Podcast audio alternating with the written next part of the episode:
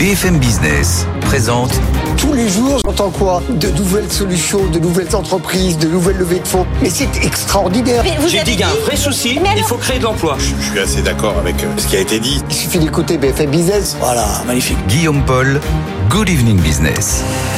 18h, il est bientôt 18h, soyez les bienvenus dans Good Evening Business. Dans l'actualité ce soir, il y a bien sûr Gabriel Antal qui est en train de dérouler ses propositions à l'intention des, agriculteurs, qui vient d'annoncer d'ailleurs quelques mesures de simplification, on va l'écouter dans un instant. Puis il y a eu un message aujourd'hui très clair à l'intention des distributeurs et des fournisseurs qui ne respectent pas à la lettre la loi Egalim. On va voir ça bien sûr largement ensemble jusqu'à 19h sur BFM Business. Euh, on commencera aussi à parler ce soir, même si vous allez me dire chaque jour euh, suffit sa peine du discours de politique générale de Gabriel Attal. Ça sera mardi prochain. On en parlera avec nos experts qui arrivent dans un quart d'heure. Avec eux, on parlera aussi de la visite d'Emmanuel Macron qui se termine en Inde avec un président qui assume des transferts de technologie dans la défense dans les prochaines années. Et puis on parlera euh, rapidement quand même de l'insolente santé financière de FVMH. On réécoutera Bernard Arnault qui disait hier soir l'objectif c'est pas la croissance. L'objectif, c'est avant tout de maintenir la désirabilité de la marque. Vous m'en trouverez beaucoup des patrons qui tiennent ce genre de discours aujourd'hui. Voilà le programme, non exhaustif, bien sûr. On est ensemble jusqu'à 19h sur BFM. Good Evening Business, le journal.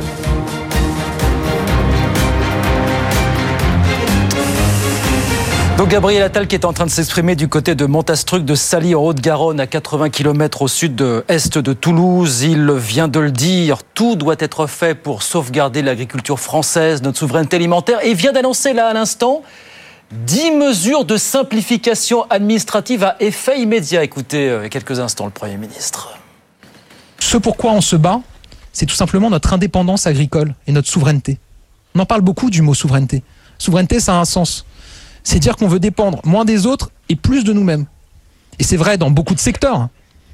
On l'a dit pendant la crise Covid, on dépend trop euh, de l'Inde pour nos médicaments, euh, on dépend trop de la Chine pour nos panneaux photovoltaïques, euh, on dépend de, on dépendait de puissance sur notre énergie. On ne veut pas dépendre des autres pour notre alimentation, comme on ne veut pas dépendre des autres pour beaucoup de sujets essentiels pour notre pays. Voilà, Gabriel Attal qui est en train de présenter des mesures de simplification administrative. Puis je vous le disais, il y a eu aussi ce coup de sang de Bruno Le Maire ce midi qui a annoncé une augmentation des contrôles pour vérifier si la loi Egalim, censée mieux rétribuer les agriculteurs, est bien respectée sur le terrain. Hélène Cornet. Bercy intraitable avec les distributeurs et les industriels qui ne respectent pas la loi. Bruno Le Maire a révélé qu'un certain nombre d'entre eux étaient en infraction. Ils ont une semaine pour se mettre en conformité, sans quoi les pénalités tomberont. Tous les distributeurs et tous les industriels qui auront reçu une injonction auront quelques jours pour se conformer à la loi Egali, faute de quoi ils seront sanctionnés à hauteur de 2% de leur chiffre d'affaires. La loi Egalim permet en effet de sanctuariser le coût des matières premières. On ne peut pas le négocier dans le prix final des produits en rayon. La grande idée de la loi était qu'il y ait un effet ruissellement qui permette de mieux rémunérer les producteurs. Ça marche, affirmait fin 2022 Christiane Lambert, alors patronne de la FNSEA. Sauf que depuis la guerre en Ukraine et l'inflation ont changé les comportements d'achat et que certains distributeurs tenteraient de contourner le principe pour proposer des prix plus bas. Voilà l'avertissement sans frais de Bruno Le ce midi. Plus de de contrôle pour s'assurer que la loi Egalim est, est, respectée. On va en parler quelques instants avec Franck Rosenthal qui est avec nous au, au téléphone, spécialiste de la grande distribution. Bonsoir Franck. Merci d'être avec nous quelques, quelques instants. Est-ce que c'est le type de menace, celle qu'a proféré Bruno Le Maire, qui peut peser, produire des, des résultats rapides et notables, Franck? Alors, des résultats rapides, je ne crois pas parce qu'on est en train de les, les, négociations sont en train de se terminer ouais. euh, entre les industriels et les distributeurs. Elles se terminent au 31 janvier. On est le 26 janvier je pense pas que ça va changer grand-chose dans les négociations qui vont être euh, terminées. Sachant que pour pour les PME, il faut le rappeler, puisque il y a une partie des négociations qui sont déjà terminées, puisqu'elles se elles sont euh, elles se sont clôturées au 15 janvier. Voilà. Donc euh, donc je ne pense pas que dans le calendrier actuel ça changera beaucoup. Ça changera beaucoup. Oh, mais concrètement, comment ça se passe? Parce que Bruno Le Maire, en fait, qu'est-ce qu'il veut faire? Il veut envoyer des inspecteurs de la répression des fraudes pour chaque, dans chaque supermarché. Comment est-ce qu'on mesure ça et comment est-ce qu'on détermine à quel moment, finalement, il y a respect ou non-respect de la loi Egalim Franck, comment ça se passe concrètement, cette histoire? Bah, on, on, on, le détermine, on le détermine de deux façons. C'est-à-dire que, ouais. en, gros, en gros, il y a trois choses. Il y a les délais de signature des contrats. Bon, ça, en gros, ça concerne, c'est ce qui se passe dans les box en ce moment, et euh, ça, il y aura des contrôles qui seront faits là-dessus. Ouais. Mais surtout, ce qui concerne, euh, ce qui est visible par les consommateurs tous les jours, et donc aussi par les agriculteurs, c'est deux choses sur la loi Egalim. C'est la limite des promotions à 34%. Bon, ça, je vais dire que c'est respecté à 100%. C'est-à-dire, je ne vois pas aujourd'hui un acteur euh, distributeur qui euh, mettrait euh, des produits euh, à 50% alors que la loi lui le, lui permet pas de le faire Oui. et qu'en plus cette loi elle existe depuis un certain temps. Et la deuxième chose, c'est euh, le seuil de revente à perte. Justement, c'était pour protéger le les, les revenus des agriculteurs. Euh, ils ne doivent pas vendre à perte et même ajouter 10%. Donc c'est le, le seuil de revente à perte plus 10%. Ah ouais, donc il y a Et un là seuil, aussi, il y a je un pense seuil que bien, c'est bien- respecté, il y a quoi. des seuils bien identifiés. Donc c'est ça, voilà, c'est ça. c'est- Oui. Voilà. Ouais. Et donc ça c'est contrôlé, si vous voulez, au niveau des au niveau des centrales, au niveau national. Ouais. Et c'est contrôlé aussi dans les magasins quand il y a de multiples contrôles. C'est-à-dire ils ont des contrôles quasi quotidiens de la DGCCRF. Et donc on va leur demander, euh, on va regarder leur facture d'achat et on va regarder si effectivement ils ont bien, euh, euh, ils n'ont pas revendu à perte et s'ils ont bien appliqué la, euh, ce seuil de revente à perte Ouais. euh, avec les 10%. Quoi. En fait, voilà, on, Bon. va, on va contrôler ça. Bon. Donc moi je pense que je pense que c'est plus une menace de l'ordre de la communication que euh, un moyen de faire rentrer euh, plus d'argent pour le revenu des agriculteurs, qui est euh, un des sujets majeurs. Bon, Bruno Le Maire nous dit en tout cas il y aura plus de contrôle. On laisse quelques jours pour se conformer aux, aux industriels et aux, et aux acteurs de la grande distribution. Et puis il dit les sanctions tomberont rapidement. Voilà ce qu'il nous dit Bruno Le Maire euh, aujourd'hui en tout cas. Merci beaucoup Franck. Merci d'avoir été avec nous ce soir. Franck Rosenthal, spécialiste de la grande distribu- distribution avec nous sur BFM Business. Et puis on parle bien sûr très largement de cette mobilisation des agriculteurs avec nos experts dans, dans quelques minutes sur BFM. 18h05, Emmanuel Macron poursuit, lui, et achève même sa visite en Inde avec euh, Narendra Modi. Ils sont tombés d'accord pour approfondir leur partenariat stratégique dans le domaine de la défense notamment, pour, je cite Emmanuel Macron, être au rendez-vous du Make in India. En échangeant, Emmanuel Macron assume de le dire, des technologies, et ce de manière sereine, dit le président de la République. Ça aussi, c'est intéressant. On en parlera avec nos experts aux alentours de, de 18h45. Euh, Dans l'actualité des entreprises, c'est la première fois que ça arrive. L'an dernier, c'est Apple qui a vendu le plus de smartphones en Chine, 19% de part de marché d'après les données du groupe Canalis. Et puis derrière, on trouve des acteurs locaux comme Oppo, Vivo et Honor qui ont chacun autour de 16% de part de marché. Et puis alors, il vient de se terminer le procès des faux espions chez Renault. Il s'est tenu donc pendant une grosse semaine devant le tribunal de Paris et il s'est terminé par la plaidoirie de l'avocat de Renault. Justine Vasson y était, elle nous raconte tout cela. Justine. Une plaidoirie qui a duré près d'une heure et demie et qui a fait beaucoup rire euh, l'auditoire et même sourire. Le principal prévenu, Dominique Gevray, l'avocat de Renault, Philippe Gossens, s'est posé cette question comment Renault a-t-il pu perdre la boule, perdre son sang-froid en recevant une seule lettre, hein, celle d'un corbeau qui va accuser trois cadres d'espionnage industriel sur la voiture électrique. Quand on connaît Renault, on comprend, a expliqué euh, l'avocat. L'électrique, c'est absolument euh, stratégique hein, pour euh, l'entreprise qui, en 2010, à l'époque des faits, est pionnière hein, sur le marché. C'est extrêmement sensible et cela explique que Renault se soit fait berner par un homme, le seul coupable hein, selon Renault dans cette affaire. Cet homme, c'est Dominique Gevray qui a tout fait pour tromper sa direction, fabriquer des faux numéros de compte, essayer de, déjouer hein, les doutes de, de Renault qui se sont euh, accumulés au fil des mois. Vous êtes ingénieux, vous êtes malin, a dit euh, l'avocat de Renault à Dominique Gevray. Vous me faites penser à Cyrano de Bergerac. hein. Vous mentez, vous dissimulez, mais à la fin, hein, Cyrano de Bergerac a fini par euh, avouer la vérité avec euh, panache. Ce n'est pas votre cas et je le, le regrette, a déclaré euh, l'avocat qui a reconnu hein, que Renault avait commis des erreurs hein, dans cette affaire, qui a aussi, au nom euh, de Renault, adressé publiquement des excuses aux trois cadres euh, faussement euh, incriminés. Le procès se, se poursuit hein, en ce moment avec euh, les réquisitions euh, du procureur. Il se conclura un peu plus tard dans la soirée avec les plaidoiries de la défense. Justine Vassogne devant le tribunal judiciaire de Paris pour BFM Business. Et puis apparemment, les choses sont en train de se décanter du côté d'Orange Bank. Vous savez que c'est BNP Paribas qui va reprendre le portefeuille client, mais pas les salariés. Ces derniers ont donc négocié et obtenu auprès d'Orange de meilleures conditions de départ que prévues. Caroline Morisseau.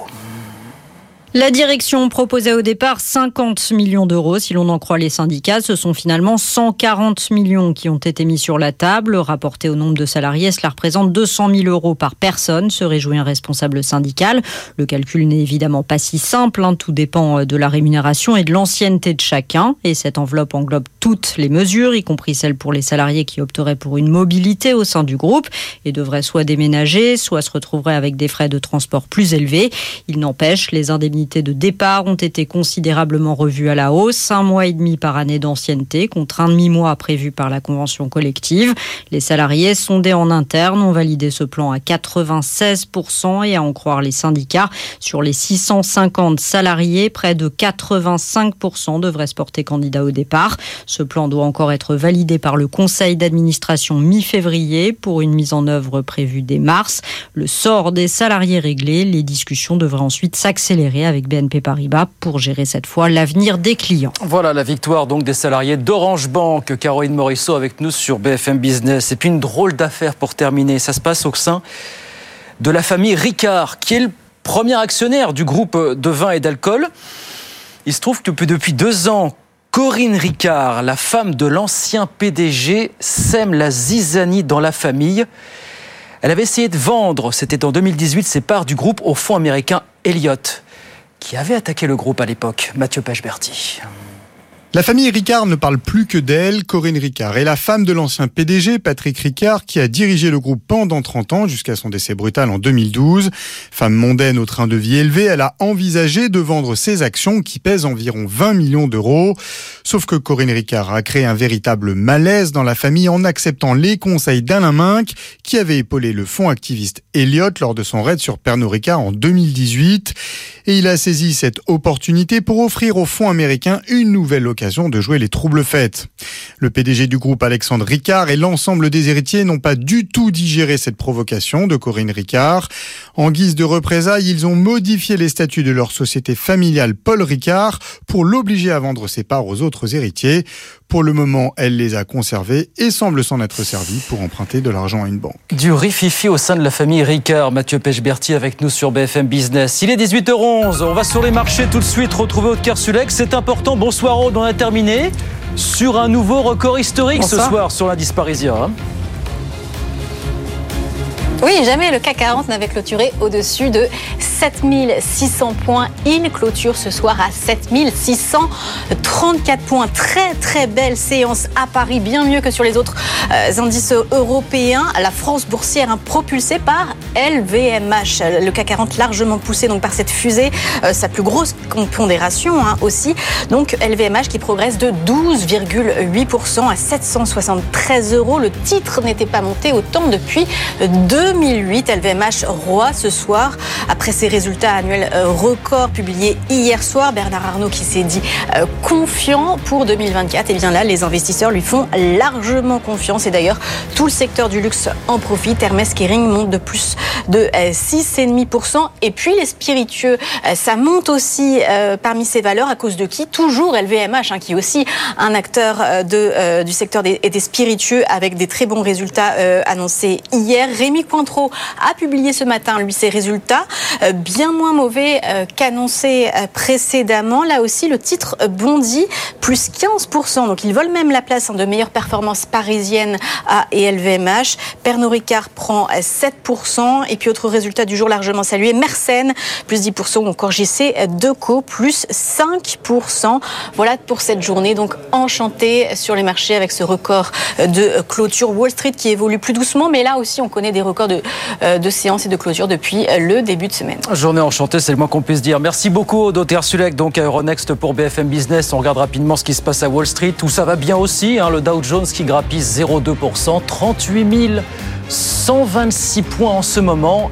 Et puis l'indice Nasdaq de son côté qui grappille 0,1%, 15 522 points. Il est 18h13. On revient dans un instant avec nos experts. Les annonces de Gabriel Attal, sont en train de pleuvoir. On va tout vous redonner. On parlera de son discours de politique générale mardi prochain, ça va arriver très vite, de la visite d'Emmanuel Macron euh, en Inde, et puis euh, Bernard Arnault hier soir qui dit la croissance n'est pas une fin en soi. Il faut surtout préserver la désirabilité de la marque. C'est ça le principal. Tout ça jusqu'à 19h bien sûr sur BFM Business. À tout de suite. BFM Business présente Good Evening Business, les experts du soir. 18h16, ils sont là, nos experts, pour commenter l'actu en direct jusqu'à 19h sur BFM Business. Xavier Patrolin est avec nous. Bonsoir Xavier. Bonsoir Guillaume. Bienvenue, président d'Albatros Capital. François Girolf, bonsoir. Bonsoir. François, économiste à l'OFCE. Laurent Pietraszewski, cher Laurent, monsieur le ministre, bonsoir. Bonsoir Guillaume. Président du cabinet Grenelle, ancien secrétaire d'État chargé des retraites. Alors, euh, Gabriel Attal qui donc a fini de s'exprimer là apparemment. Il y a eu quelques, quelques annonces.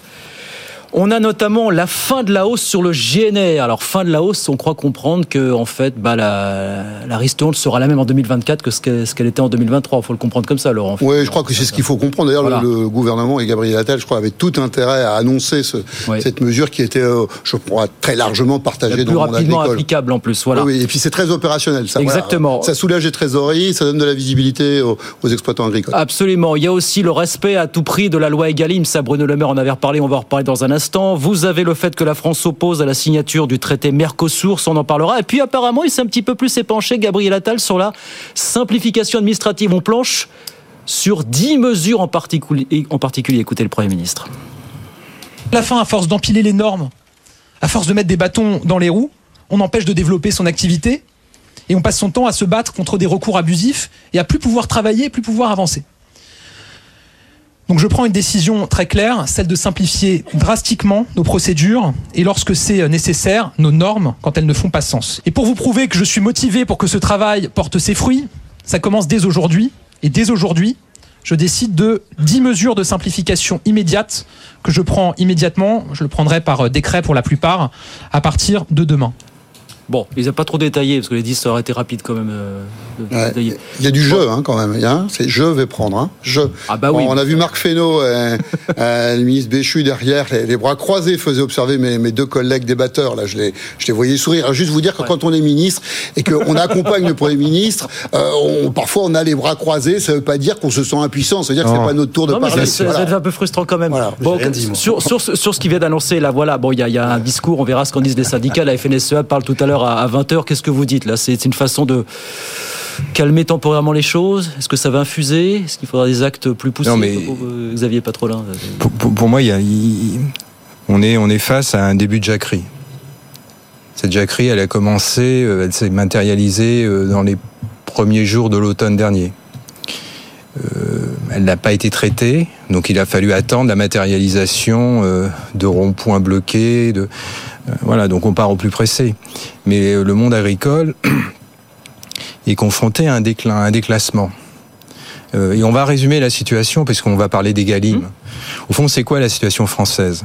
Vous avez, euh, on est à peu près 67-68 millions de Français. Bon, on va dire, on va dire c'est des clients. De l'autre côté, il y a 400 000, 500 000 exploitations, 500 000 exploitations agricoles, 2600 coopératives et un niveau d'affiliation entre les coopératives et les exploitations agricoles qui est en général inférieur, à l'exception de la branche céréalière, qui est inférieur à 50%. Ça va de 20 à 50. Voilà. Donc, des exploitations agricoles qui sont un peu en ordre dispersé. Et au milieu de tout ça, entre l'offre de produits et la demande, quatre centrales d'achat. Comment voulez-vous comment voulez-vous que Egalim 1, 2, 3, 4, 5, 6 marche? Ça ne peut pas marcher. Dernier point, la consommation de biens alimentaires des Français depuis avril 2021. C'est-à-dire, je prends, on va dire, euh, post-Covid et euh, 12 mois avant le conflit euh, russo-ukrainien. La consommation de biens alimentaires a diminué de 10% en volume. D'accord? Et il y a un Français sur trois, sondage euh, du Secours populaire français de septembre de la- de l'année dernière, un Français sur trois qui saute un repas par jour.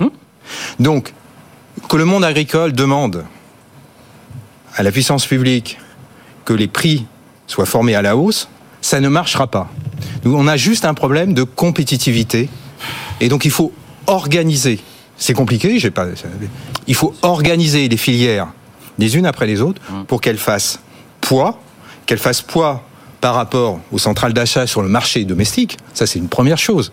Mais qu'elles fassent poids à l'export. Parce qu'on est en train, alors c'est bien beau de dénoncer l'accord Mercosur, mais on a de se prendre des raclés la, France est un, est- a une tradition agricole et est un acteur du, euh, au niveau mondial, un acteur extrêmement puissant. On se prend des raclés. Si on prend les, c'est les chiffres de- de- des douanes françaises. Si on prend euh, les balances commerciales entre le Brésil, la Nouvelle-Zélande, l'Ukraine, l'Australie, les balances commerciales purement agricoles entre ces quatre pays et la France se sont dégradées de pas loin de 1 milliard à 2 milliards d'euros sur un solde commercial global de 10 milliards sur la partie agricole. Ça veut dire que ces quatre acteurs-là ont bouffé en part de marché euh, quasiment 15% du solde commercial. C'est énorme. Et donc ça, ça veut dire que les producteurs français ont un problème de compétitivité, y compris sur leur marché domestique, y compris sur leur marché. Alors après, ils peuvent invoquer des normes, tout ça, mais ils ont un problème de... C'est- aggravant, mais voilà, Ouais, mais mais ils ont- de voilà. voilà, ça que- Donc je pense que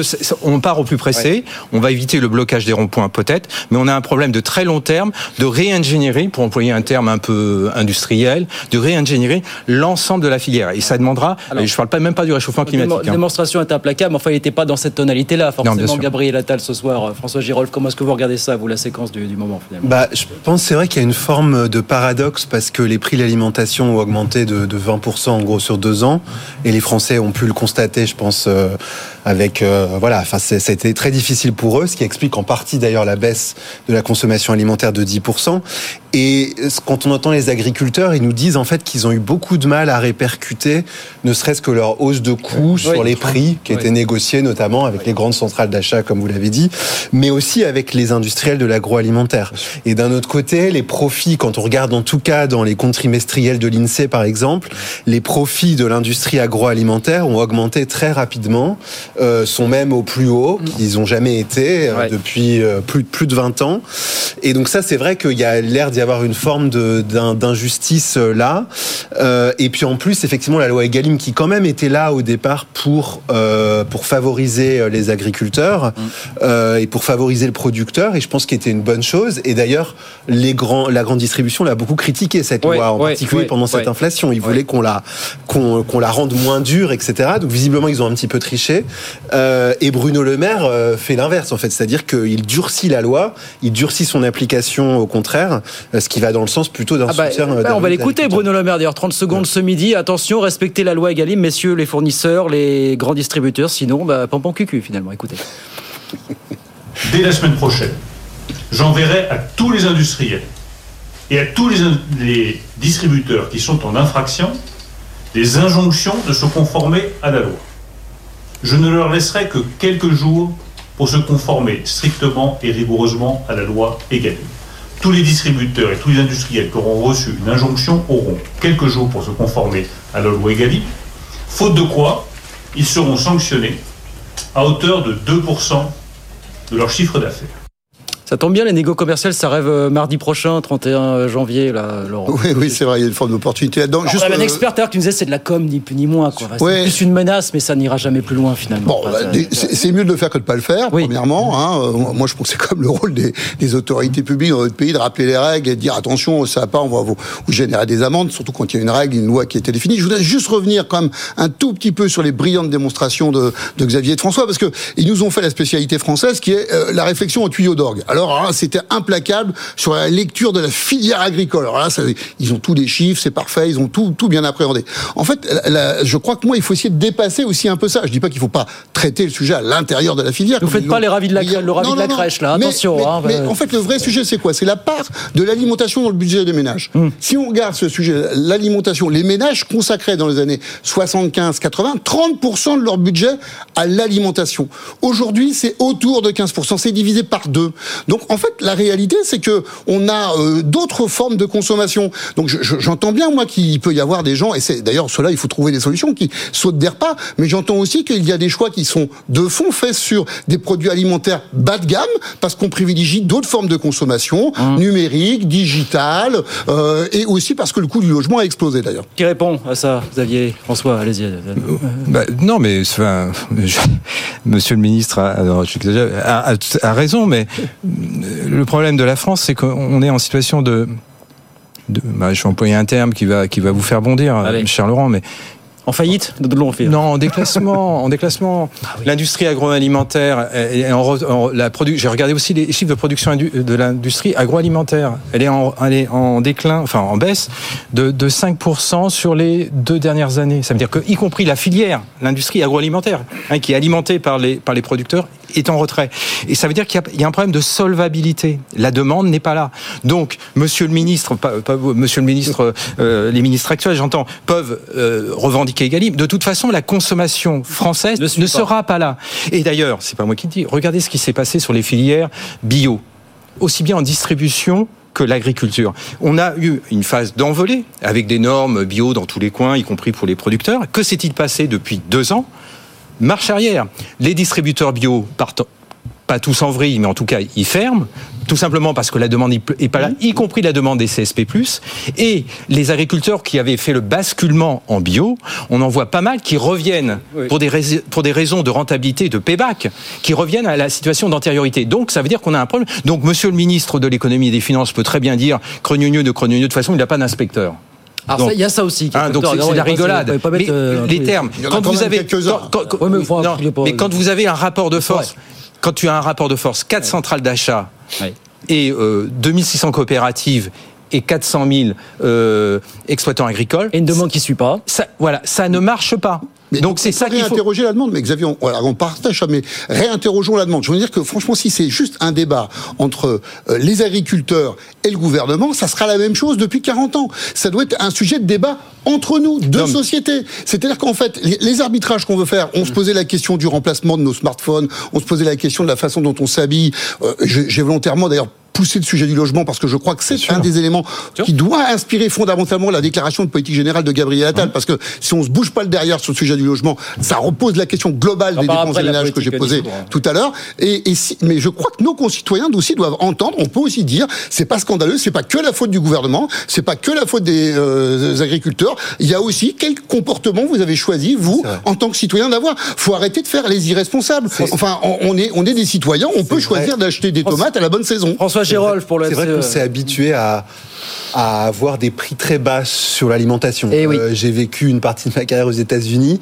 et je peux vous dire que le prix des fruits et légumes n'a absolument rien à voir. Alors les États-Unis sont protectionnistes. hein, J'étais en Californie et euh, l'agriculture californienne est très prospère, etc. Mais le prix des fruits et légumes est très élevé et il faudrait qu'on accepte éventuellement de payer un peu plus cher euh, pour avoir euh, pour avoir des produits effectivement français avec des normes effectivement plus élevées. Euh, Il y a une forme de contradiction. C'est vrai, les gens disent on veut on veut avoir des choses bio, etc. Mais d'un autre côté, on n'est pas forcément prêt à payer suffisamment cher. Donc voilà, c'est difficile de le dire. Ah, dans un évidemment, mais c'est ben, où ça le pouvoir d'achat baisse. Ouais, mais... ouais. Le- alors, il y aurait une minute avant la pause, donc la France opposée au, au traité de libre-échange avec le, le Mercosur. Voilà, est-ce qu'il faut arrêter? Parce que ce style débat qui monte depuis quelques jours, finalement, faut-il arrêter de traiter des, signer des accords de libre-échange Vous avez vu qu'Emmanuel Macron était en Inde, on en parlera tout à l'heure, notamment pour tenter de faire avancer le traité de libre-échange entre l'Europe. C'est un peu toujours la même question C'est hein, toujours la même entre les producteurs et les consommateurs. C'est le consommateur veut le traiter, il veut avoir des produits moins chers, et puis le producteur, euh, les agriculteurs, ils n'ont pas du tout intérêt à ça. Je pense qu'il faut qu'on réfléchisse et qu'on ait une discussion un peu démocratique. Ça faisait partie des revendications de la FNSE, arrêter de, signer le traité de C'est libre-échange. un bon sujet de débat entre nous. sûr, Euh, je bien trouve que là, encore une fois, c'est c'est ce qui nous a un peu manqué peut-être, et je rends la main tout de suite à Xavier, Guillaume, mais ça nous a un peu manqué, je crois, dans le débat des présidentielles 2022, Mm. c'est- qu'on aille un peu plus au fond sur ces choix de société tous ensemble. Et comme on l'a pas eu, ce débat, en fait, il est là, il n'a pas été purgé. Donc, euh, il réapparaît au travers de cette crise agricole qu'on vient d'évoquer. Il, ré- il réapparaîtra au moment du débat sur les européennes, sur les tas de sujets qui sont complètement connexes à la politique européenne et pas forcément directement Plus liés de pouvoir à la d'achat au moment de la politique européenne, l'an voilà. dernier, hein, voilà. Et, et on a ce sujet-là maintenant que je, je laisse Xavier brillamment le. 30 secondes sur les, les- les accords de libre-échange. Non, mais les, les accords de libre-échange avec des zones géographiques qui n'ont pas le même niveau euh, d'exigence concernant les normes euh, environnementales, notamment pour les produits agricoles, posent question immanquablement. Hein, si vous avez des formations de prix qui n'intègrent pas des externalités négatives et que la zone, à laquelle vous, ouais, ça pose un- ça pose une question. Donc les producteurs locaux ont des niveaux d'exigence, on, on- on leur impose des niveaux d'exigence environnementaux qui, les contraignent. Et en même temps, l'institution Union européenne signe des accords commerciaux avec des, contreparties tiers qui n'ont évidemment pas le même niveau d'exigence. Donc l'arbitrage, il est vite fait, puisque dans un cas, on a des prix qui intègrent des externalités négatives, et dans l'autre cas, on a des prix qui ne les intègrent pas. Donc ça pose un problème. Mais ne pas signer les accords avec le Mercosur va nous poser une petite question. Parce que l'avenir de l'économie française et de l'économie européenne, c'est évidemment pas l'agriculture. L'agriculture est un, est un élément clé, mais c'est pas c'est pas là qu'on va qu'on va reconstituer nos balances commerciales. Un élément de souveraineté, voilà. Ouais, c'est un élément de souveraineté, mais c'est pas là qu'on. Moi, je suis souverainiste, donc je je je je, je, je, je l'assume. Mais c'est pas là qu'on va reconstituer les balances commerciales. Les balances commerciales, on va les reconstituer sur d'autres parties, euh, d'autres secteurs économiques, si j'ose dire, à plus forte à, à plus forte valeur ajoutée. C'est pas uniquement l'aviation, ça c'est pas uniquement le luxe, ça peut être tout à fait d'autres. Et donc si on on bloque Là, on est, on est dans le, on est dans ce qui est en train de se passer depuis 2008, la crise Lehman Brothers, c'est-à-dire que la mondialisation bascule en démondialisation et est en train de gripper avec des zones de frottement. Ces zones de frottement vont devenir de plus en et, et, d'ailleurs, ça va nous poser un problème vis-à-vis -vis de nos partenaires européens, parce que la position française va être très difficile à défendre auprès de nos partenaires européens. Allez, 18h35, on est de retour. Les experts en direct sur BFM Business avec Laurent Pietraszewski, avec Xavier Patrolin, avec François Girol. Enfin, vous allez me dire, à chaque jour suffit sa peine, mais mardi prochain, c'est quand même le discours politique général de, Gabriel Attal à l'Assemblée nationale. Peut-être, je sais pas, un mot, allez, une espérance un souhait à l'occasion de ce discours euh, de mardi prochain. Je ne sais pas comment est-ce que vous voyez ça. Ce que vous espérez fondamentalement. Vous aviez pas trop là. Bah, moi, c'est-à-dire que un élan, je ne sais pas. Durant la, la, la conférence de presse euh, du président de la République, j'avais ce sentiment déjà d'entendre un discours de politique générale et, et, peu un président de la République. Donc, moi, je rejoindrais euh, Laurent sur ce qu'il a dit précédemment. C'est, on a un énorme problème, on a une bombe qui est en train d'exploser. J'en parlerai à la fin de l'émission, mais. Ouais, ouais. Euh, on a eu les vœux de, de l'organisation HLM, de sa représentante. Il y a 2,6 millions euh, de foyers qui sont sur les listes d'attente et, la, et euh, le nombre logement social, voilà. Euh, le logement social et euh, il y a 82 000, 82 000 logements accrédités sur l'année 2023. Donc ça veut dire qu'à ce rythme-là, il faudra une trentaine d'années pour répondre à la, à la, liste d'attente. Vous voyez Donc il y a évident, il y a, il y a une énorme impasse. Et on sait que euh, là, c'est des, des, des foyers précaires. Donc ça veut dire que ça déboule sur du logement, sur du, du, du, logement extraordinairement précaire. C'est des gens à la marge dans la rue. On a vu dans la phase de froid qu'il y a eu quand même de bon, voilà. C'est euh, éventuellement du mobile home. Et, et donc ça, c'est ça, c'est c'est pas acceptable. Donc c'est l'une des premières missions de la puissance publique pouvoir politique, c'est de, de, on va pas le traiter du jour au lendemain, mais c'est de, c'est d'adresser le problème. Et je pense qu'il y a un vrai scandale sur le livret A. J'y viendrai, à la fin de l'émission. Euh, et on a fait un choix. On a fait au fond le choix de, des EPR contre le logement social. Et ça me semble être un choix qui n'a pas été discuté ni au Parlement ni démocratiquement. C'est-à-dire on est en train de tanker des dizaines de milliards d'euros sur le livret A qui devrait a priori servir au financement oui. du logement social, qui sont tankés pour financer des EPR et on verra euh, à la fin de l'émission pourquoi je suis euh, en colère sur ce point. Vous qui êtes très au fait de ces questions, Laurent Pietraszewski, est-ce que ça ne va pas agacer de voir qu'au cours de cette conférence de presse, pour reprendre, rebondir justement sur ce qu'a dit Xavier, on n'a pas parlé de logement ou quasi pas. Enfin, c'est quand, quand, même incroyable. Enfin, oui, mais ça laisse de la place. Alors là, là, j'ai envie de dire, ça laisse de la place justement ah non, non, à non, une. Non, non, non, non, mais pas pour faire ça le. Ça vous a pas le choqué, ça pas un mot Non, non, mais euh, Non, mais je, je, écoutez, moi, moi, je pense que le sujet du logement est un sujet prépondérant. Ça fait trois fois que je le dis dans ce débat. pas me reprocher. C'est même moi qui suis sur, le, sur le tapis. Donc, on va pas me dire que c'est pas le cas. Bon, voilà. Après, c'est le choix du président. Moi, j'ai envie de dire, euh, ce qui m'intéresse moi maintenant, c'est ce que va dire Gabriel Attal à l'Assemblée le 30. Donc, il a, je crois, trois enjeux très importants que d'ailleurs le président lui a laissé pour le coup, puisque mmh. Xavier a entendu plus un discours peut-être très opérationnel du président, alors que ils disent qu'il reste de la place pour le premier ministre. Ben moi, je crois que oui. Sur logement, vachement. Hein, on, Xavier vient de le dire. Sur la transition environnementale, écologique, énergétique, assurément, quand même, parce que il y a un certain nombre de choses qui sont à, à lever, qui n'ont pas été totalement exprimées, même si le sujet de l'EPR effectivement a été évoqué, mais euh, dans euh, le discours ou la conférence de presse du président de la République. Puis il y a un troisième sujet, c'est celui quand même euh, du pacte de la vie au travail, qui est quand même un, un sujet qui devrait quand même pouvoir émerger. C'est très difficile, mais je crois que c'est un des éléments sur lequel on peut faire un peu de consensus pas sociétal. C'est pas voilà. pour tomber, ça en parlait beaucoup après la Mais réforme des retraites. c'est retombé, euh, ça allait d'autant plus retomber. Mais vous savez, le, le sujet agricole, euh, sur le fond, Guillaume, c'est un sujet de conditions de vie au travail. Bien sûr. Le, le- le sujet, c'est ça. Re- Relisez toutes les interviews qu'on regarde dans tous les journaux ou sur votre chaîne. Bah, Qu'est-ce qu'on voit? On voit des, des agricultrices, des agriculteurs qui disent bah, Moi, je me lève tous les jours, y compris le dimanche, à 7 h du mat, je vais me coucher à 22 h et je me prends 1000 balles. Bon, alors attention à la caricature, c'est pas tout à fait pareil Bah, quand on est céréalier et qu'on a 250 hectares dans l'Eure-et-Loire. Bon, donc je sais pas. bah, mais, mais quand même, en réalité, ça, ça existe. Et donc, le sujet qui est abordé par les agriculteurs aujourd'hui et les agricultrices, c'est celui des conditions de travail. François Girolf, qu'est-ce que vous attendez de ce discours euh, mardi prochain Bah, moi, pour être honnête, je pense que l'équation du gouvernement est très compliquée euh, dans les années qui viennent. Euh, les problèmes budgétaires sont toujours là, en fait. Euh, le déficit est au niveau de 2021-2020, enfin à peu près ce qu'on avait pendant le Covid. Euh, et là, la hausse du GNR, par exemple, non routier, c'était en partie euh, la suppression d'une niche fiscale pour Eh oui, récupérer quel- sûr. quelques milliards. Et on voit que c'est très compliqué, en fait, à chaque fois qu'on veut le faire. Et on va devoir en faire beaucoup d'ici 2027. Et donc, je souhaite bon courage euh, à Gabriel Attal parce que je pense que ça va être très compliqué, qu'on va rentrer dans, le, dans, dans ce qui va être très difficile. Discours de politique générale, voilà, mardi prochain, euh, qu'on suivra et analysera évidemment sur BFM. J'accélère parce qu'on a encore beaucoup de choses à voir. Alors, mais Emmanuel Macron, lui, euh, a pris un petit peu large pendant ce temps. Vous savez qu'il était en Inde, là. Il a rencontré Narendra Modi. Alors, ils sont tombés d'accord, vous savez, pour approfondir le fameux partenariat stratégique euh, dont on fête les 25 ans avec l'Inde euh, cette année. Dans le domaine de la défense notamment, parce que c'est le gros quand même de ce partenariat. Et Emmanuel Macron, vous allez voir, il a aujourd'hui concédé il faudrait quand même en passer par du transfert de technologie pour aller un petit peu plus loin. Écoutez, ça dure. Alors ça sature un petit peu, mais ça dure 40 secondes et c'est très intéressant. Écoutez. Au fond, nous avons euh, scellé ces dernières années une alliance en termes de défense absolument inédite. Elle est euh, le fait de nos armées, le fait de plusieurs de nos industriels.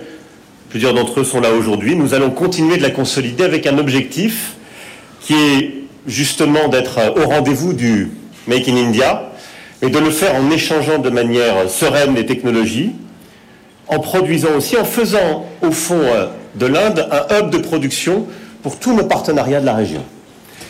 Et euh, nous le voyons du maritime en passant par euh, l'aérien, certaines capacités aussi euh, innovantes. Nous sommes en train de bâtir un partenariat absolument inédit. En faisant de manière sereine des transferts de technologie. On fait pas d'omelette sans casser des œufs finalement, hein, si on veut aller plus loin. J'ai déjà vu ça dans le nucléaire avec les Chinois. Oui, mais c'est. Voilà. Ouais, je- enfin, vous savez, quand vous si- signez des partenariats euh, stratégiques avec des différentiels de PNB par habitant aussi spectaculaires, il y a attendre. toujours anguille sous le paillasson ou éléphant sous le paillasson, en l'occurrence en Inde. Et l'Inde va appliquer exactement la même stratégie que la Chine, c'est-à-dire des transferts de technologie. Ils vont le faire à l'indienne, pas à la chinoise, évidemment. Mais ça va être extrêmement dur. Et donc, je pense qu'il y a un, très grand intérêt pour l'économie française, mais il va falloir qu'on soit extrêmement vigilant parce que des transferts de technologie sur des secteurs aussi sensibles que la défense, euh, là, c'est, on, a vu des, transferts de technologie avec, avec le- l'empire du milieu sur d'autres domaines qui étaient, on va dire, plus neutres. Quoi que le nucléaire, hein, mais qui était plus, neutre euh, du point de vue civil. Mais là, sur, la partie euh, défense, c'est- extrêmement, extrêmement délicat. Donc, moi, je suis, je pense qu'il y a des très gros potentiels vu la démographie indienne, hein, qui est vraiment là, qui est, euh, sur laquelle on a un intérêt à se à s'adosser. Mais euh, méfions-nous parce que la balance commerciale entre l'Inde et la France est structurellement déficitaire. Elle a tendance à s'amplifier post-Covid. Et je crains que les transferts de technologie ne renforcent ce, différentiel. Donc oui, on a un intérêt. Mais il faut qu'on soit très habile parce que les Indiens, je termine là-dessus. La grande différence entre l'Inde et la, et la Chine, au-delà des démographies, c'est qu'ils sont très astucieux. Ils ont un positionnement service qui est très intéressant sur le moyen terme. Donc ça, on a peut-être intérêt à, le préserver. Mais ils sont très astucieux en termes de développement par rapport à tout ce qui est réchauffement climatique. C'est-à-dire, il y a, ils sont un très gros, un très gros émetteur. Émetteur Donc là, on hein. peut, on peut, on peut, on peut les aider. Et ils peuvent avoir des solutions très innovantes, hein, très innovantes avec, on va, on va dire, ils sont low technologie, low au sens bas technologie, mais efficace, robuste. hein. et, et ça, c'est peut-être un, un profilage techno qui change du high techno, euh, Mm. la techno la plus, la plus, la plus élevée, mais qui peut être très intéressante dans euh, du- dans un monde à aux alentours de 4 degrés. Et donc là, oui, on a intérêt, mais euh, il faut pas, euh, il faut pas qu'on fasse des transferts de techno qui soient à notre désavantage. Est-ce qu'on s'est mis la corde au cou là, François Girol finalement Cette question cette des transferts de technologie, elle est vraiment difficile parce qu'on voit l'avantage à court terme qu'on a. Euh, on y gagne, euh, voilà, on y gagne sûrement euh, des parts de marché, des ventes de Rafa. Enfin voilà, on, on va vendre des choses en échange. À court terme, c'est clair que c'est bien. Après, à moyen terme ou à long terme, est-ce qu'on n'est pas en train de créer des concurrents aussi pour nos propres pour nos propres entreprises? On l'a vu dans le cas de la Chine, c'est exactement ce qui s'est produit. Et en même temps, on se dit, bah si on le fait pas, il y en a d'autres qui vont le faire à notre place. Donc finalement, euh, profitons-en. Euh, je pense qu'il faut pas, voilà, je, enfin, je pense qu'ils sont très bien conscients du fait que l'Inde défend aussi ses intérêts. Elle est dans une logique de souveraineté euh, également. Elle se place à bonne distance, notamment des deux empires, enfin de euh, des États-Unis et de la Russie. Et ils n'ont pas vraiment choisi leur camp. Hein. Ils sont plutôt. euh, et non, donc, mais ils veulent euh, pas d'un ordre mondial dominé par les États-Unis et la Chine. Nous non, Exactement. nous non plus, finalement. Donc Nous voilà, non donc plus. intérêt. euh, Voilà, mais bien compris, donc, quoi. dans Donc ils défendent quoi. leurs intérêts. J'espère que nos intérêts sont bien défendus, mais voilà. Laurent Pietraszewski. Oui, je trouve que c'est vraiment intéressant cette visite du président de la République. Euh, D'abord parce qu'il y a une réciprocité par rapport à ce qui était fait au 14 juillet. On a oublié de le dire quand même, mais euh, on avait invité le Premier ministre indien au 14 juillet. Là, c'est la fête de la Constitution. Oui, oui, voilà. C'est vraiment un événement euh, national extrêmement important en Inde. Euh, donc, je, pense que cette réciprocité aussi est un témoignage, euh, visiblement de la proximité entre les deux hommes. Euh, bien sûr, il, faudra avoir toute la prudence qu'a évoqué euh, euh, Xavier et, et en matière de transfert de technologie, mais je, je pense que dans cette région du monde, on peut pas faire l'économie de euh, d'avoir un, un allié. euh, en tous les cas même s'il n'est pas euh, euh, totalement engagé à nos côtés, mais euh, qui ne soit pas sur le fond notre opposant, même masqué.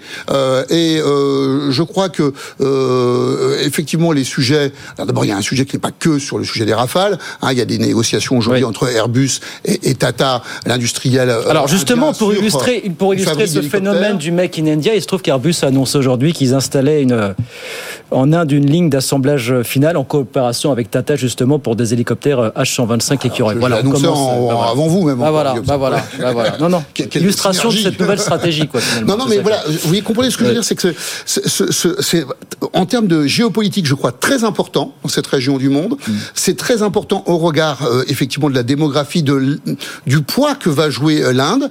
Moi, je- le, le petit bémol que j'aurais, qui était peut-être plus politique, mais là, c'est Mm. rôle autour de la table, c'est qu'effectivement, le, le, le Premier ministre indien euh, semble euh, avoir quand même une politique nationale euh, euh, extrêmement, euh, euh, oui, très nationaliste, Très nationaliste, voilà, hein, euh, voilà, très nationaliste, je vais le dire comme ça, et euh, que même Le si sort des quelques laïcité- 200 millions de musulmans indiens, voilà, enfin, on va quand même pas trop parler. Quoi. Est affirmé dans, dans la constitution indienne. Euh, je- je- bon, voilà, la situation des 200 millions de musulmans en Inde euh, ne semble pas euh, euh, très facile. Enfin, en tous les cas, les- les- la façon dont il vient de lancer sa campagne euh, des législatives, le Premier ministre indien en allant inaugurer un temple hindou euh, sur euh, la- la- les vestiges d'une ancienne mosquée n'est pas euh, très très euh, euh, malin, je crois. Voilà. Il y, a des, il y a des opportunités dans les services si ces services s'ouvrent un petit peu à la concurrence, ce qui est loin d'être le cas aujourd'hui encore du côté de l'Inde. Oui, oui, bien sûr. On Oui, ils on rame, hein. Oui, c'est très. On rame pour ça, on rame, pardon, je le dis d'un mot aussi, mais on en reparlera du, du nucléaire. Ça fait 15 ans qu'on veut implanter une centrale nucléaire là-bas. On est toujours en discussion pour vendre 6 EPR. Bon, avec la mauvaise pub que s'est fait l'EPR, c'est pas gagné. On rame encore sur ce marché, fondamentalement. Oui, oui, mais ce qu'a dit Laurent sur le- sur l'importance euh, stratégique d'avoir un allié, parce qu'on a perdu un allié euh, avec ce qui s'est passé sur le, le drame AUKUS et avec l'Australie. Donc on a besoin d'un- d'un d'un pivot. Et l'Inde, euh, bah, c'est une initiative de, de Jacques Chirac, hein, je crois, le, le partenariat, le partenariat avec l'Inde. Donc c'est une, initiative heureuse. On voit qu'on est au, bout d'un quart de siècle, donc il faut continuer à l'entre- à l'entretenir, surtout si euh, les routes commerciales entre la, la zone asiatique et euh, l'Europe continuent à être perturbées. Alors pas uniquement en mer Rouge, mais pourraient être perturbées notamment au niveau, au niveau du détroit de Taïwan ou autre. Donc on a un intérêt, mais attention, en termes de développement, de, de retour sur l'investissement économique, c'est pas facile. Hein, c'est pas facile. C'est un travail de longue haleine, donc faut le continuer. Mais quand j'entends parler de transfert techno, moi je suis extrêmement, euh, je suis extrêmement prudent. Bon, Emmanuel parce Macron l'a qu'il faut réindustrialiser. Oui. N'oublions pas qu'il faut que ça soit compatible avec notre ambition de réindustrialiser la part du PIB français. D'accord? Et là, si, si vous, dans le même discours, vous dites réindustrie, le lundi, vous dites euh, Choose France, le mardi, vous dites Leave France aux immigrés, et le mercredi, vous faites transfert de techno chez nos amis indiens, je sais qu'il y a tout en même temps, mais il y a peut-être à un moment, il faut, faut mettre de l'ordonnancement. Le message n'est pas cohérent. Voilà. voilà. C'est ce que je dirais. Écoutons Bernard Arnault, qui, alors parle pas souvent, commentait hier soir les résultats annuels de LVMH. Alors on le raconte depuis hier soir, résultat record 2023, chiffre d'affaires 86 milliards, bénéfice net 15 milliards. À chaque fois, c'est du plus 8, plus 9%. Sauf que, alors Bernard Arnault, il l'a dit hier, plus 8, plus 9%. Mais ça lui suffit amplement. Lui, il cherche pas à pousser pour pousser euh, la croissance des résultats. Écoutez euh, le patron d'LVMH hier soir. La croissance n'est pas un objectif, ne doit pas être un objectif. L'objectif, c'est la désirabilité. Il faut que les gens désirent la marque, que ce soit pour Dior ou pour les autres marques euh, de la division mode et maroquinerie. Donc, euh, c'est bien de faire de la croissance. Euh, c'est formidable ce qu'on a fait avec Pietro pendant les dernières années avec Dior, mais là, on est arrivé à un stade tel que on n'a plus besoin d'avoir une croissance aussi forte. Hein, Et je trouve que l'objectif n'est pas de faire de la croissance euh, à tout prix. hein. Moi, je, je- je le répète ici, euh, je suis très heureux de pouvoir freiner. On trouve beaucoup des patrons qui tiennent ce genre de discours quand même. Quoi.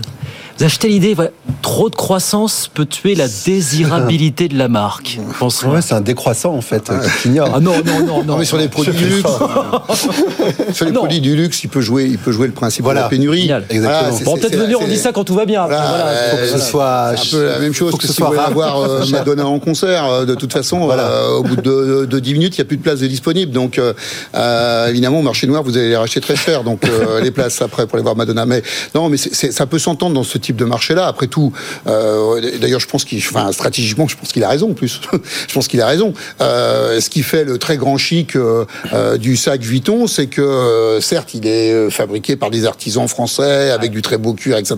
Mais enfin, surtout, c'est qu'il y a peu de monde qui peut l'avoir. D'abord parce qu'il est très cher, et ensuite parce que même quand vous en voulez un, vous êtes obligé d'attendre plusieurs mois. Oui. C'est pas de nous acheter le raisonnement. On dit ça quand ça va bien. Euh, Oui, et- mais il dit peut-être quelque chose que le marché passe un peu rapidement dessus, mais peut-être de plus important. C'est que la croissance n'est plus possible pour, pour le groupe C'est LVMH. plus exponentiel. Voilà, c'est ça. C'est-à-dire qu'on est rentré, euh, c'est lié à un certain nombre de finitudes, voire de pénuries, pénurie de ressources humaines, pénurie de... euh, et, et la croissance n'est plus compatible avec le positionnement euh, l'immatériel que véhiculent les produits et la marque. Et donc ça veut, ça, ce message est beaucoup plus, euh, il faudrait le, le déconner, mais il envoie un message très clair aux investisseurs puisque c'est la conférence de presse de, de- Ouais, mais oui, d'hier soir, mais qui Hier. semble pas avoir vraiment compris ça. Vous avez vu ce qu'a fait le titre aujourd'hui Oui, mais volé, hein, oui, oui, oui, oui, mais il y a peut-être dans le l'envolée du cours, il y a peut-être des shorts qui se sont rachetés. Hein, euh, il y a, dans, dans le volet du cours, faut, faut, il y a quelque chose. hein, je fais une petite, une petite assise. Euh, euh, le Financial Times, je crois que c'est lundi ou mardi, euh, a publié un article où la question était de savoir si euh, le groupe LVMH, qui, qui connaissait un, un creux boursier, n'était pas devenu un conglomérat et s'il serait peut-être pas, ça serait peut-être pas une bonne idée de le démanteler. Non. Si. Pas vu ça. Financial Times. D'accord? Et donc, donc ça veut dire que maintenant, pour Bernard Arnault, vu, vu la position qu'il a en termes de marque, de, de, de, de segment, c'est- c'est- c'est- la- sa logique n'est plus de faire croître l'ensemble, c'est de maintenir l'équilibre. Voyez, de, de, Donc de, scinder mode et maroquinerie par Voilà, du reste du groupe. voilà, euh, voilà, voilà, exactement, de la- des distributions sélectives, euh, voilà, de, fragmenter. Ben, C'est Ouais. une mode qui, enfin, c'est une mode qui continue à animer les, les opérateurs financiers. Et donc, je pense qu'il y a un sujet d'intégrité du groupe LVMH sur le moyen terme. Et donc, pour Bernard Arnault, qui est pas loin de la passation de, de pouvoir, sa, sa- sa logique, c'est plutôt de- de- d'établir une cohérence de portefeuille qui existe, mais qui, qui pourrait être mise à mal un peu par des, par des mouvements de cyclicité sur, sur une dynamique euh, trop pilotée par la croissance. Et donc, il y a une logique d'équilibrage. François, un mot là-dessus encore. Et puis, euh, Bah, en tout cas, ce que ça rappelle, c'est qu'il y a un intérêt à être euh, sur des marchés qui sont très porteurs. Oui. LVMH ne vend que 8% en fait en France, Mmh. euh, que 25% en Europe, et il est présent par exemple à 25% aux États-Unis ou à 30% en Asie. Et ce sont ces marchés-là en fait hein, qui sont très porteurs aujourd'hui. Euh, Les États-Unis, on a vu le chiffre de croissance hier, qui est extrêmement bon. Donc euh, c'est ça. Il s'est posé en gardien du temple quand même quelque part avec Oui. ses propos très très apaisés. Oui, oui, et je pense que c'est pour préparer la, probablement la transition euh, managériale. Bernard Arnault, donc, qui s'exprimait hier soir en présentant les résultats 2023 d'LVMH. Il nous reste moins de 5 minutes. Bah, c'est l'heure de ce qu'on appelle l'extra time. Vous savez, messieurs, désormais ici, 30 secondes, chacun d'entre vous pour une humeur, un coup de gueule ou Un coup de cœur, 30 secondes, c'est court, malheureusement. C'est le fait euh, de cette émission. Allez, qui bah, Xavier, puisque vous aviez la main. Allez, oui, alors j'ai effleuré le sujet. C'est avec euh, Inclay Point, qui est la, la, la partie nucléaire d'EDF euh, au Royaume-Uni. On a découvert euh, cette semaine qu'il y avait une dérive de 20% sur les coûts, euh, ce qui fait un EPR aux alentours de 24, 27 milliards d'euros l'EPR, alors que dans le projet d'EDF, il serait à 9 milliards en France. Donc on a un, un petit sujet. Et au même moment, on a eu cette annonce que j'ai rappelée sur le, sur le logement social. Or, si le logement social est dans un état de un peu de précarité, c'est parce que le livret A ne le finance pas. Et il ne le finance pas parce que cet argent est mis de côté pour financer les prochains EPR de d'EDF. Donc pour moi, il y a, il y a un dilemme. Et ben voilà, effectivement, démonstration par les chiffres. 24 milliards euh, l'unité désormais. Euh, 27, euh, le, le, calcul, moi je suis arrivé même à 27 milliards le, le, la ligne d'EPR au Royaume-Uni. Ce qui fait 150 euh, euros, le, entre ouais. 150 et 200 euros le kilowattheure. Ça fait mal, effectivement. Voilà pour l'humeur de Xavier Patrolin. Euh, qui va enchaîner dans la foulée bah, C'est vous, François, François Girolf. 30 oui. secondes, top, c'est parti. On vous écoute, François. Bah, moi, je voulais parler euh, de l'hôpital public. C'est ouais. un peu moins positif. Euh, de, de l'état de l'hôpital public, des soignants. Alors, on commence à être habitué, hein, les tribunes de soignants qui disent que ça va très mal, que l'hôpital est en train de s'effondrer. Euh, donc là, dernièrement, c'est un chef de service à l'hôpital Necker qui nous dit qu'il y a des gens qui meurent parce qu'ils ont du mal à recruter des anesthésistes et des infirmières infirmières. Donc euh, la situation est assez mauvaise. Donc le Premier ministre avait fait une annonce sur une augmentation de 35 milliards euh, du budget. En fait, ça compense à peine l'inflation sur les cinq prochaines années. Donc voilà, il y a un sujet à mon avis. Un éventuel ouais. sujet, voilà. Donc Gabriel Actal nous parlera peut-être, peut-être, peut-être, oui, peut-être, mon cher, euh, effectivement.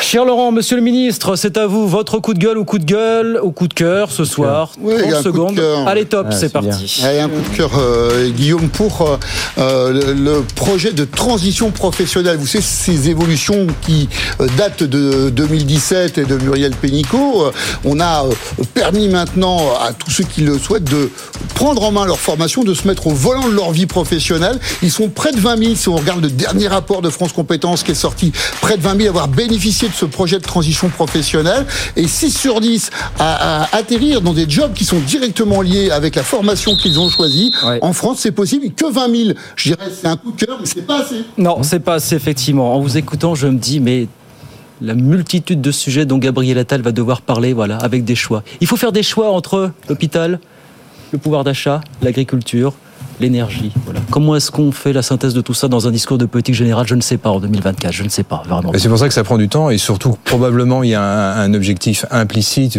qui, qui, pour nous est explicite, qui est quand même le 9 juin prochain puisque nous ne nous cachons pas que Gabriel ah. Latta, au-delà au, au, du fait qu'il sera le premier, qui va être le premier ministre pour au moins cette durée, euh, va devoir mener une campagne. Euh, et que probablement son sort euh, sera impacté par le résultat du 9 euh, juin au soir. Et donc c'est un on voit bien, la, la, passation de pouvoir a eu lieu euh, une dizaine de jours avant, avant le, une espèce de, de jacquerie. C'est un baptême du feu pour, un, oui. pour, un, pour, le plus jeune Premier ministre de la Ve République. Et au-delà de tout jugement de valeur, c'est quand même extrêmement euh, difficile, je trouve, euh, de, de, traiter des problèmes à la fois qui sont euh, conjoncturels, mais qui ont avec des dynamiques structurelles. Au fond, derrière tout ça, ce qu'on attendrait au fond d'un discours de politique générale, c'est de qu'on échappe à cette fatalité du déclassement c'est-à-dire de trouver des mots et du temps politique. Voilà, de trouver des mots au niveau du, du, de l'Assemblée nationale qui permettent de, de, transcender des mots et des actions qui permettent de transcender cette perception que nous avons tous peu ou prou, quels que soient nos, nos, rangs, nos appartenances politiques ou idéologiques, du sentiment du déclassement. Or, ce que nous voyons depuis pas mal de temps, depuis le Covid, depuis, euh, c'est ce déclassement. Donc, pouvoir y répondre partiellement par le verbe d'abord, avant d'y répondre par l'action, serait déjà une belle étape. Ça va être passionnante cette campagne par ailleurs. Hein, oui, oui, tout à oui. fait. Mais je pense qu'il y, y, a un peu de temps pour le Premier ministre et sans doute pour la tête de liste qui sera mmh. désignée côté, euh, côté majorité présidentielle, on va dire, puisque ouais. c'est un, un, rassemblement de, de, partis qui soutient là, le président de la République. Il y a un peu de temps pour euh, éviter la catastrophe parce qu'effectivement, 10 points derrière le RN, voire un peu plus. Oui. Aujourd'hui, c'est une catastrophe. Le sujet, je crois, on, on, se souvient des européennes dernières où Nathalie Loiseau avait eu beaucoup de mal à faire démarrer sa campagne. Il avait fallu qu'Édouard Philippe jette toutes ses forces dans la bataille pour que tout compte fait, la liste euh, La République en marche atterrisse très très près euh, de la liste RN. Je crois que c'est la mission euh, du Premier ministre Gabriel Attal. Vous parlez d'une mission dans les six mois qui viennent. Merci messieurs, Laurent Pietraszewski, Xavier Patrolin et François Girolf. Merci à tous les trois. À très vite, 18h59. Dans un instant, le journal et puis les pionniers chez Fred Mazella. On se retrouve lundi, 18h pour nouvelles aventures. Bonne soirée, bon week-end. Good Evening Business. Actu, experts, débat et interview des grands acteurs de l'économie.